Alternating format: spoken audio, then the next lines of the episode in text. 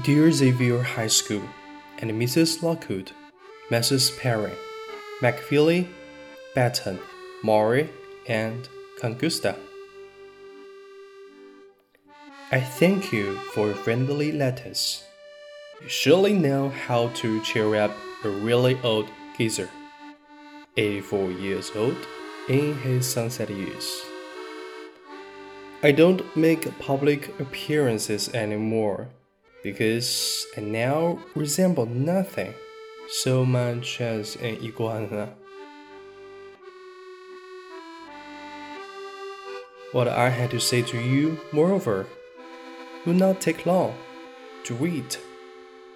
Practice any art, music, singing, dancing, acting, drawing, painting, sculpting, poetry, fiction essays, reportage.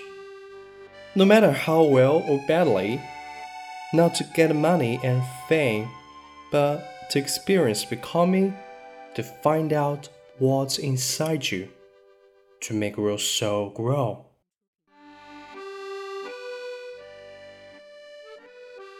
Seriously, I mean, starting right now, do art and do it for the rest of your lives.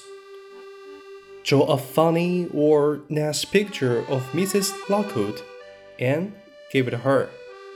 Dance home after school and sing in the shower on and on. Make a face in your mashed potatoes. Pretend you're Count Dracula.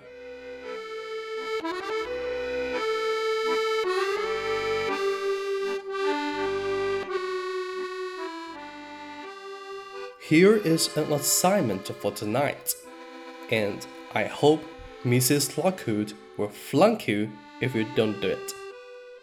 Write a six line poem about anything but rhyme.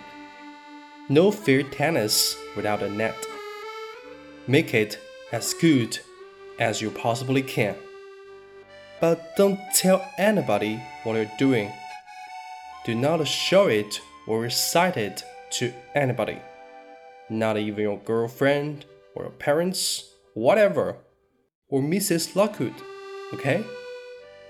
Tear it up into teeny weeny pieces and discard them into widely separated trash receptacles.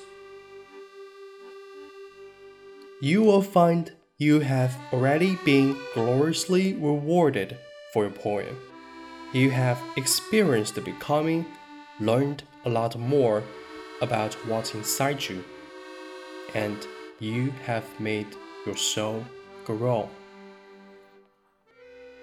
God bless you all, Kurt Vonnegut.